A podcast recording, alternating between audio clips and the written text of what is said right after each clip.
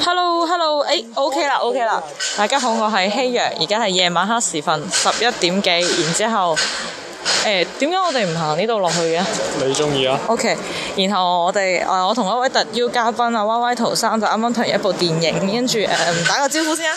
係大家好，我係 Y Y 圖。好，我哋睇嘅係零零七之幽靈黨，好似叫做咁。我哋今日要討論嘅主題係咩話？誒、關於 James Bond 嘅愛情咯，就係咁咯，係咪啊？係咪㗎？我諗呢一個只係原始議題，因為我覺得 James Bond 嘅愛情唔需要我哋太多咁討論，但係都可以討論下嘅。咁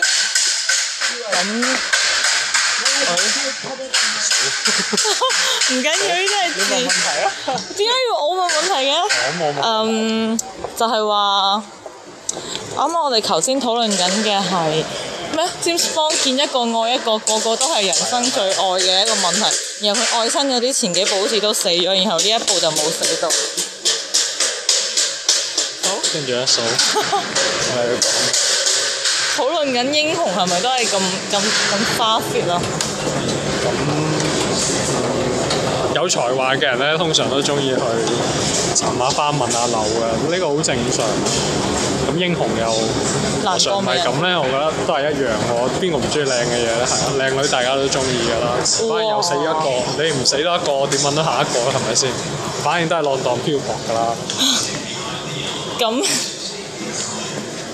浪蕩漂泊，唔覺得咩？所以大家咪，所以點解零零七要做咁多年咧？成日大家都係為咗睇。佢第一部係幾多時幾時出現㗎？六十年代定五十年代？真係㗎！唔知嘅咩？我我真係一部都冇睇過，今日係第一部。咁但係點解你會聽過零零七呢個名？哇！零零七同碟中谍呢啲就咩黑客帝國呢啲，就算未睇過都會聽過啦，係嘛？哦 O K 啊，咁呢部嘢確實比其他歷史會舊啲嘅，真係嘅九啲啊！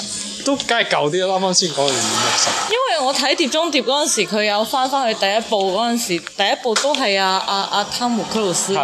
係嗰陣時睇佢個樣，就覺得好有懷舊氣息。係但因為佢一直都係佢啊嘛，所以就會覺得誒唔知點講。係啊，佢佢嗰部新好多啦，都淨係九五年啫，都係佢一個啫，但係邦德就換咗好多個。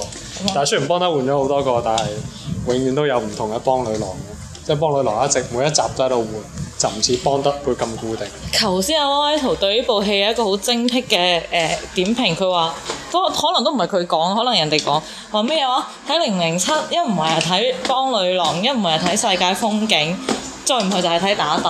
啊，誒仲有仲有一個非常之好嘅就係睇下跑車嗰啲咯，啊大家都相信好中意會睇動作片啊，咁都係睇下邊啲打鬥啊，跟住揸咩車啊，摩托又好啊，揸呢個阿斯頓馬丁又好啊，頭即先係都佢係咪為咗揸睇一部勞啲斯萊斯一九幾幾年嘅咩咩演咩嘢啊？嗰啲導演為咗賣情懷啫，我係咁理解嘅。啊，我覺得呢呢個唔係我哋今日嘅主題，我哋今日主題 即邦德嘅係唔應該係愛講情邦德嘅愛情，應該係講所有特工嘅愛情。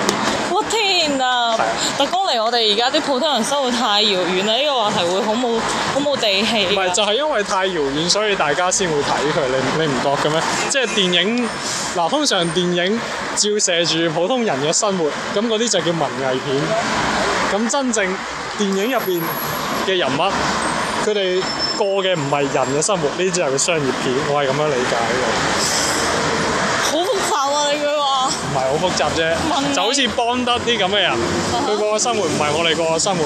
咁呢部片咧，通常就係商業片，因為佢嘅狀態係我哋大部分人所不能到嘅，亦都係我哋好向往嘅一種狀態，就係、好多女溝，好多訂去，好多車揸，你有咁嘅技術，出你有入上咁流嘅社會享受孤獨嘅能力咯。就係、咯。咁啊佢就係、所以呢部戲咧，其實就係話俾大家聽咧，做普通人咧就好好嘅，就唔使成日經過啲打打殺殺啊，誒、愛恨情仇啊，又唔使左攬一個右攬一個，跟住過咗一晚一齊瞓，跟住呢個又死鬼咗啊！你今日嘅重點一齊喺度講啊，好似喺度左攬一個右攬一個嘅呢種呢種有咁嘅傾唔向。係咁，因為邦德係咁啊嘛，唔代表我係咁啊嘛。嗱，呢個題外話，但係我覺得其實都唔限於講邦德咯啊。我嗰日睇到一個一本書入邊，佢係一本真係做過統計嘅，佢就話喺歷史上咁多嗰啲變態連環殺人案、殺人兇手入邊，射手座係最多㗎，即咁係殺人兇手，即係連環殺人兇手案。咁咁，我哋你覺兩個得都好好有好有咩潛質有冇？覺喎？妖啊，識我嘅人都知道我內心係一個好陽光嘅人食 B 嚟，好 B 啦已經講咗啦。你嗱，即係我覺得可能因為射手座好多人諗嘅嘢比較深唔啲，係諗唔會代表做喎，好似我比較有心無力啲咯。啊，諗嘅嘢好多，做嘅嘢好少啊嘛。同埋你冇咁講自己啦。唔係嘅，我承認嘅呢段，講下自己不是冇咩唔啱。 O K 嘅， OK 啊啦，咁我哋繼續又講下咩咧？其實我都係覺得講愛情，大家會中意聽多啲咯。邦唔德係嘅的啫愛情，啊嘛。好咁講邦德啦，邦德咩我？唔係話冇冇冇，我哋繼續講邦德嘅愛情，或者我哋繼續講特工嘅愛唔情 係，。其實我喺佢身上面，我真係睇唔出啲咩愛情嘅，好似頭先咁，誒、呃打完嗰個大肥仔落咗火車，接下來我們要做什麼？然後就就搞嘢啊啦。嗯，咁大難不死必有後福嘛。你自己都覺得嗰一段好生硬啦，頭咁先。係啊，咁大難不死必有勝福嘛。我換句話講。我只可以講話做戲都係做戲，佢哋嘅嗰啲感情來得太突然，咁女人都係中意刺激㗎啦，可唔可以咁講？關咩事啊？即係明明哦，因為啱啱嘅情況，基本上就係咁咯。即係一種英雄救美，大家彼此喺生命最垂危嘅機誒關頭，然後對方救咗對方緊急，關係啦，跟住就啊覺得 OK，係啊，就係咁咯。所以點解喺呢種情況下比較多愛情咧？就係因愛為情已經有即考係驗，大大家呢個時候已經。即係你眼望眼，我眼望你眼嘅時候，呢、個世界已經冇其他嘢咧。生死嘅時候已經係啱啱度過咗已經度過一齊攜手度過喺呢個時候，你會諗到咩？好多人喺死嘅最下刻，就好似之前阿乜乜講過，我就唔講係邊個啦。跟住，誒誒，佢好似講過話，即係即係唔係唔係淨係邊個人啦？其實呢個好多人都會諗過，啊哈就係喺世界上誒、最後一日或者末日嘅時候，與誰誰誰來一場怎怎怎的愛。到底係乜乜講過咧？我好好奇啊！誒、我啱啱一剎一剎那係諗到某一個人啊，係係算啦，呢、個唔係好緊要嘅啫。 OK，但係都係一個大家識得嘅朋友咁嘅嘢 OK。咁跟住咧，嗯，嗱、所以我我想問翻你，咁你覺得邦德嘅一種愛情，即係或或者佢個人有冇啲吸引到你嘅味啊？誒、着衫好靚，西裝。呃其實唔會啊，其實老實講，由邦德呢個角色呢、個人，由佢嘅外形到佢喺戲入邊嘅形象，都冇吸引到我，啊！真係點解？外形佢唔係我杯茶咯，又矮又又即係佢雖然係結實，但係佢 即係偏感覺係嗰種細細粒精壯、細細粒瘦瘦弱弱嗰種。我中意啲大隻啲嗰啲好 man。即係例如佢嘅，即係某一嚿追殺，一直追殺佢嘅大嚿衰嗰種。哇頂！嗰啲太浮誇啦，翻碟誒都冇冇想想沒有呢、個，然後我覺得喺任何一部嗰啲特工片、英雄片入邊，個男主角肯定都係佢嗰種個性。即所以其實係所有嗰啲特工片嘅共性男主角樣，我唔覺得佢有咩咁突出到我要中意佢咯。會咩？但係之前嗰部《零零七》好似個樣會抄遠，即係之因前為嗰部哦我冇睇啊嘛，冇對 OK 因為比之。前嗰部係比較 gentleman 啲咯，呢部即係即係依你覺家得佢 man 啲麼？呢部誒依依家其實大家好似睇特工片啊，啲審美即係男主角都傾向睇啲暴力啲啊，睇心 man 啲啊，但梗係啦。但係同同即係起碼你着得西裝起身要型，跟住打起身咁你咪咧應該中意你就會有啲緊身。咁你應該中意睇《黃，王牌特工》入邊嗰個啦，嗰、個咪仲 gentleman，然後我覺得仲黃牌特工係幾好佢睇，呢係好部好睇，啊睇得係嗰多。部真係好睇。係啊但係，所以你覺得你你覺得呢部邦德，如果你係女女仔，你會中意佢嗎？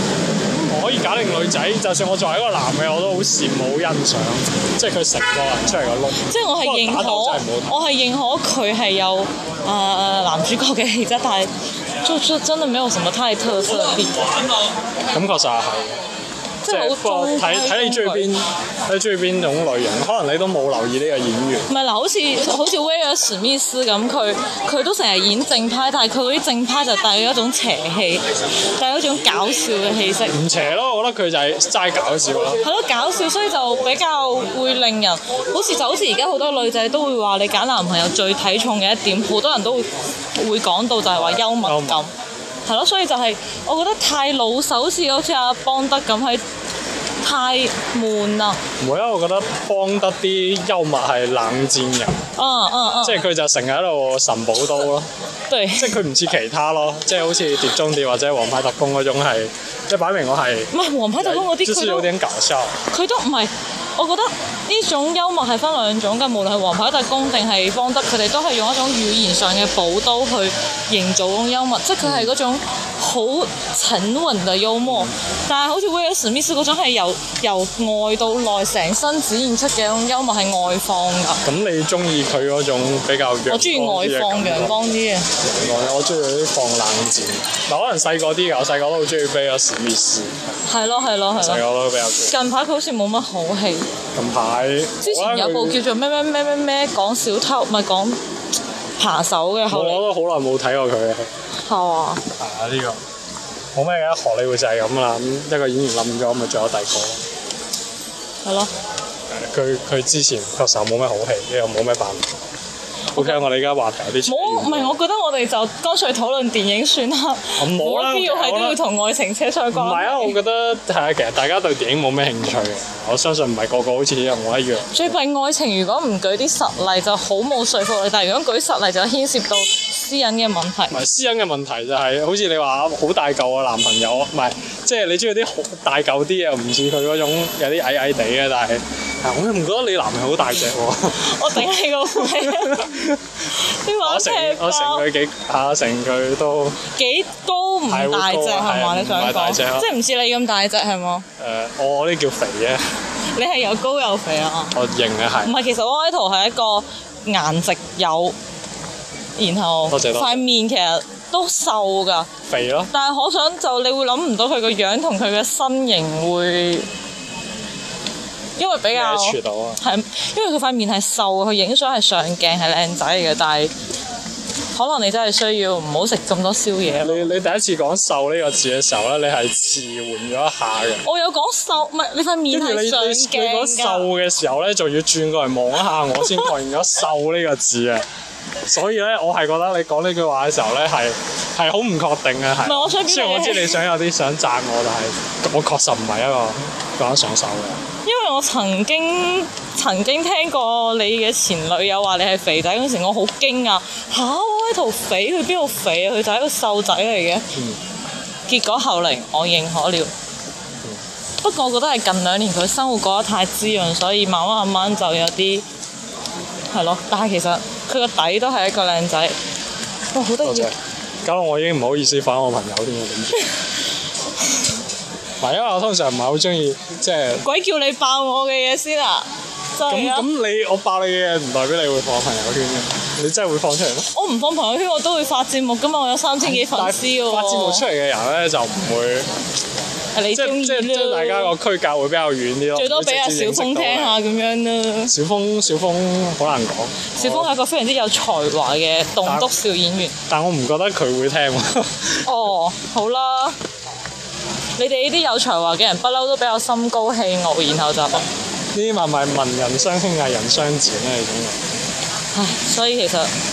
我哋今日呢位合作嘉賓點解頭先我哋一陣喺電影問題度，係因為佢平時好中意睇電影嘅，平時真係閱電影無數，對電影有佢自己嘅見解。咁唔會啊！我覺得睇過電影嘅人都好多，我喺豆瓣隨便都見到人睇咗千零部、你唔兩千、三千都有。我冇，絕對冇。你最衰你係你冇寫影評呢個習慣。冇，其實好多人都冇。不如我哋喺度企下啦，好唔好啊？如都果係都係寫，其實好多人都係寫短評㗎嘛，並冇話寫好多你會唔會想食宵夜啊？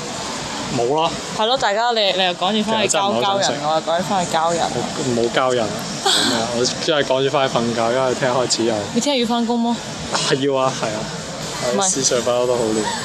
唔緊要啊，我哋都係一個談話啫嘛。我哋就係睇完電影由電影院行到翻我屋企樓下咁樣。我呢頭係一個非常之 gentleman 嘅人嚟嘅，呢個並唔係一個誒、呃、值得炫耀談話嘅嘅節目，呢個係一個呢閒聊嘅節目。個係一個具有實驗性嘅行為藝術。誒、你你有冇印象？你對嗰個叫咩？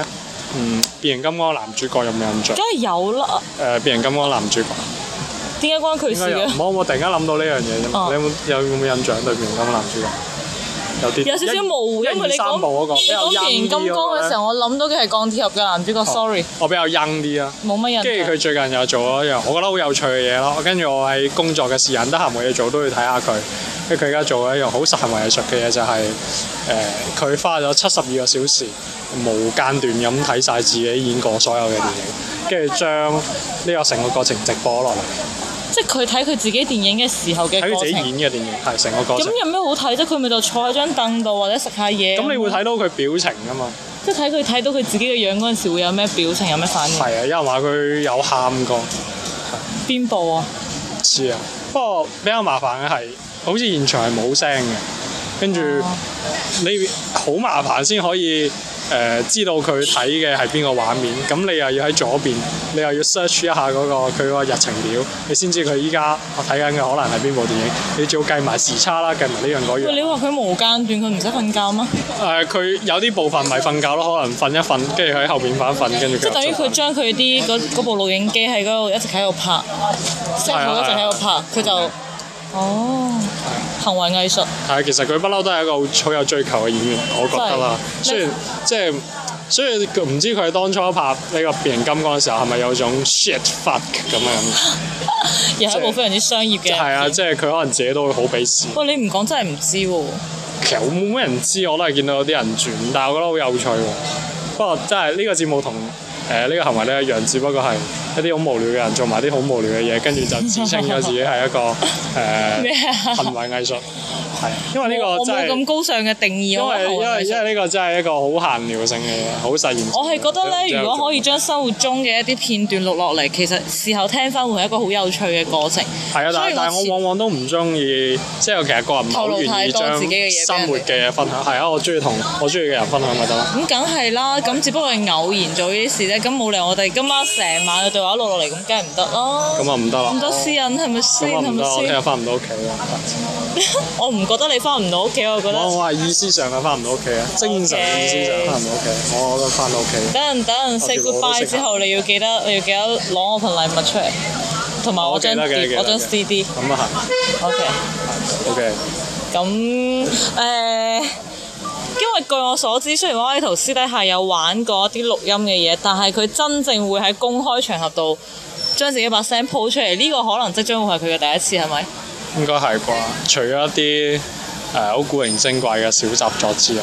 哦，係，呢、個可唔可以講㗎？誒冇，唔係啊，即係我古靈精怪小習作，即係佢以前係哦即拍係呢以啲前嘢嘅，讀書時期有拍過呢啲啊嘢，所青以就春有年啲少。啊嘛，總之就係一個電影愛好者啦，可以咁講佢，所以拍啊玩啊嗰啲。咁係咯，我哋期待你嘅電台嘅成立同埋更加多新節目嘅冇啊，出我都係多多多包一下像你這樣的大叔好，咩啊？多啲去唔同嘅爆大叔， 爆大叔，爆大叔，唔好唔好唔好成日諗到第啲地方，OK？跟住 係咯，多啲好似加入你哋啲咁嘅電台節目咧，就係為咗增加我曝光率啦。最衰你下個星期唔嚟啦！如果唔係，我都可以開一 part 大家一齊討論下。唉我你你可以開一 part 冇咗我啊，跟住咁咪同呢期有誒、呃、類似嘅地方，呢期唔就係有第時我會專但係登將部手機放喺個飯台中間，然之後大家七嘴八舌咁樣講，氣氛肯定唔同啲噶嘛。但係係啊，可能不過有機會有機會，我哋之後仲要射箭、保齡球同卡丁車，大把大把。諗太多啦，已經點解啊？做到一樣先一樣啦。我覺得人多好似帶住一班鴨仔喺度遊廣州咁，哦，唔會咁有啊咁嘅感係，覺。即係我意思係話，以後仲有機會慢慢一行一行去玩，唔使試到玩晒，梗係啊有啦。有嘅，咁你最後最後最後做一個你自己嘅 conclusion ending，很 c o n c l u ending。誒，呃今晚迫於無奈錄咗呢個節目啊啦，不過都幾好玩嘅，冇乜所謂嘅，誒陪人玩下啦，陪人玩下啦，誒、大家都要多啲發揮下呢啲，陪一個精神唔係好正常嘅人咧，多啲參與一啲你哋平時唔會參與嘅活動，其實都真係會多好多收穫嘅。我最近成日都有啲咁嘅感覺，因為其他人真係會誒、教到你好多嘢，就好似我隔離呢位，係其實佢一直喺度糾正我好多不當嘅行為。例如例如冇咩例如啊，太多啊呢啲嘢，唉，私底嘅嘢就唔好講咁多啦。其實我冇糾正佢啲咩，只不過就我都係陪交流啦交流即係其實我覺得唔係一個不正常嘅人喺度逼佢做啲咩，而係兩個不正常嘅人堆埋一齊就會做一啲不正常嘅行為，啊交流下，交流下就係咁好啫奇怪。OK，好啦，咁咁好啦，咁我哋拍其他我會邀請邊個係未知嘅，第時可能同邊個出街遇到啲咩好玩嘅就錄落嚟，然後大家就聽下當好玩咁咯。咁就係咁先啦，廿分鐘，拜拜。拜拜。